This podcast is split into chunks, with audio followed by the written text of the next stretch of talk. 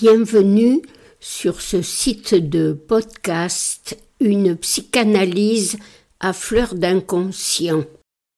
Aujourd'hui, je voudrais vous parler de l'art d'interpréter les obsessions en le rapprochant de l'art d'interpréter les rêves. Dans le grand texte des cinq psychanalyses, Freud a entrepris de décrire l'histoire de l'homme au rat, faisant ainsi la magnifique approche théorique et surtout clinique de ce qu'est la structure d'une névrose obsessionnelle. Névrose obsessionnelle qu'au début de ses recherches, il appelait aussi névrose de contrainte. Le sujet est en effet contraint à penser ou à agir au gré de ses obsessions ou de ses compulsions. Il ne peut s'y dérober, il agit au commandement. Dans ce texte de l'homme Freud rédige un paragraphe ayant pour titre Quelques obsessions et leur explication. Il y est question de la technique d'interprétation des obsessions et il en édicte deux règles. Première règle, ne pas se laisser impressionner par leur apparente absurdité. Dès les, premières phrases de ce paragraphe, Freud nous explique que tout comme pour le rêve, il ne faut pas se laisser impressionner par l'incohérence ses obsessions. On fait bien, écrit-il, de ne jamais se laisser troubler dans cette tâche de la traduction des obsessions par leur apparente absurdité. Les obsessions les plus absurdes et les plus étranges se laissent résoudre si on les approfondit dûment. On peut bien sûr appliquer cette première règle à l'obsession princeps de l'homme obsession qui avait même pris la forme d'un grand délire, obsession selon laquelle, s'il ne remboursait pas l'argent au capitaine David, son père et sa mère, j'ai fait un lapsus que je maintiens, subiraient le supplice des rats. Ce supplice venu de l'Orient, consistant à introduire de force dans l'anus du supplicié un rat vivant. À propos de cette caractéristique des obsessions, il faut remarquer aussi que dans l'interprétation des rêves, Freud consacre un chapitre spécialement aux rêves absurdes, et il faut noter qu'ils ont tous pour thème latent les désirs de la mort du père, il va en être de même pour les obsessions. Freud écrit donc dans l'interprétation du rêve, dans les exemples que nous avons vus jusqu'ici, nous avons rencontré si fréquemment l'absurdité dans le contenu du rêve que nous ne voulons plus attendre pour en rechercher l'origine et la signification. On se rappelle en effet qu'elle a été l'argument capital de ceux qui ne considèrent le rêve que comme un produit dépourvu de sens d'une activité réduite et fragmentée. Il poursuit donc sa démonstration. Je vais commencer par examiner quelques cas où l'absurdité du contenu du rêve n'est qu'une apparence qui s'évanouit dès qu'on pénètre mieux le sens du rêve. Ce sont des rêves qui, par hasard, semble-t-il d'abord, ont trait au père mort. Freud l'explique ainsi. Les conditions pour la formation de tels rêves s'y trouvent réunies de façon typique. L'autorité paternelle a éveillé la critique de l'enfant. Il apprend de bonne heure à voir toutes les faiblesses de son père afin d'échapper à la sévérité de ses exigences. Mais la piété dont s'entoure la personne du Père, spécialement après sa mort, rend plus rigoureux la censure qui écarte toute expression consciente de cette critique.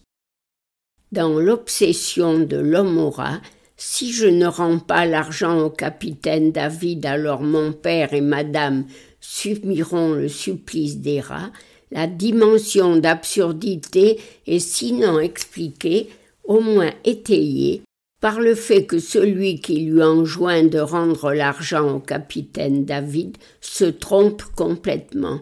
Ernst sait déjà parfaitement que c'était en fait la demoiselle de la poste qui avait avancé l'argent de ses lorgnons pour lui. Dans la dérision, il fait semblant d'être obligé d'obéir à cette injonction fausse qu'il vit comme un commandement. La seconde règle concernant euh, ce déchiffrage des obsessions est le fait de rattacher celles-ci aux événements de la vie courante. Donc en apparence, on utilise pour interpréter les obsessions la même technique que celle de l'interprétation du rêve qui consiste à rechercher le petit événement de la veille qui a provoqué le rêve, ce que Freud appelle le reste diurne du rêve. C'est souvent par là qu'il commence. Il en est de même pour l'obsession, mais on ne peut plus parler de reste diurne, il s'agit d'événements qui semblent plus marquants et plus déployés dans le temps. Il ne s'agit plus du jour qui précède le rêve, mais de jours, de mois, voire d'années qui précèdent l'obsession. Il écrit On trouve la solution cherchée en confrontant les obsessions avec les événements de la vie du patient, c'est-à-dire en cherchant à quelle époque apparaît pour la première fois une obsession donnée et dans quelles conditions elle a coutume de réapparaître. Plus elle est récente, plus elle est facile à interpréter. Pour illustrer la portée de ces deux règles, voici un exemple de leur efficacité à propos de quelques-unes des obsessions de l'homme aura. Tout d'abord, voici l'obsession de se couper la gorge avec un rasoir. Comme circonstance de la naissance de cette obsession, l'analysant indique à Freud que son ami était parti soigner sa grand-mère gravement malade. En lien donc avec ce fait, une obsession surgit sous forme d'un ordre, celui de se trancher la gorge avec un rasoir. On découvre dans cet exemple que se produit dans la création de cette obsession un travail de substitution fort amusant qui démontre, s'il en était besoin, à quel point le suicide est la mise en acte du désir de la mort de l'autre. Cette injonction lui étant venue à l'idée, aussitôt il avait en effet pensé non, ce serait trop simple, va et assassine d'abord la vieille femme.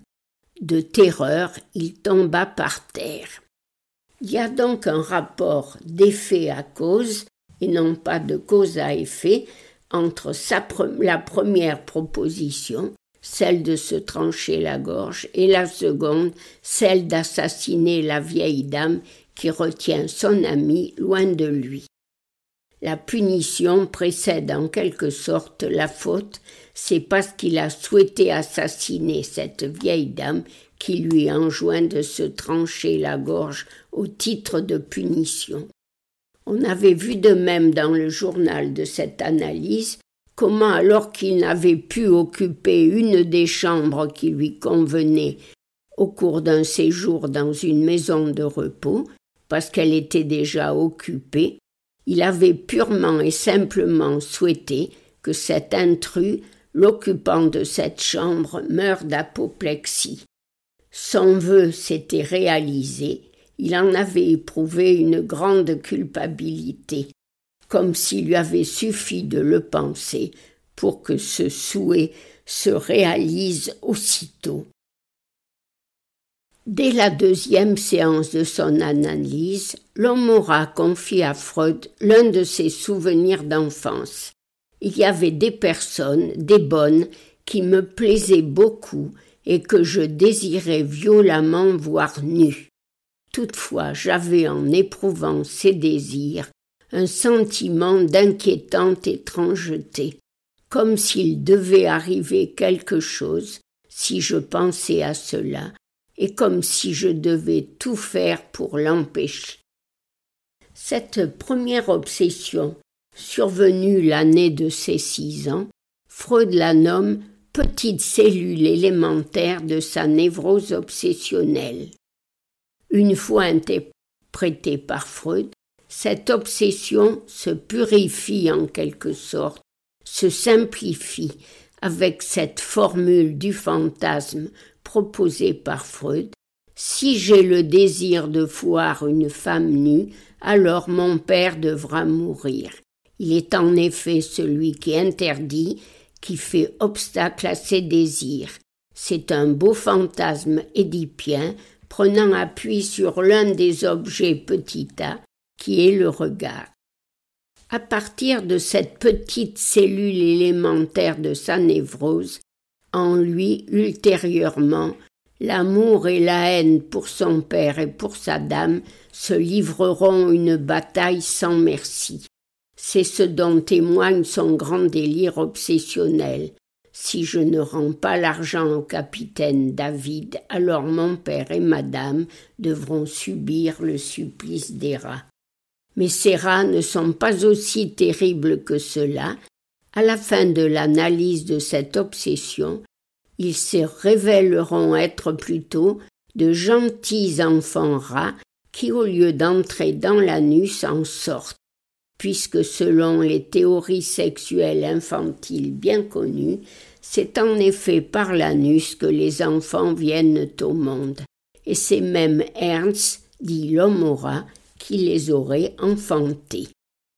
Mais si vous ne me croyez pas, vous pouvez toujours aller lire ou relire cette fabuleuse histoire de l'Homora, où Freud agit comme un vrai détective pour débrouiller tous les événements qui l'ont emmené, grâce à son obsession, à venir s'allonger sur son divan.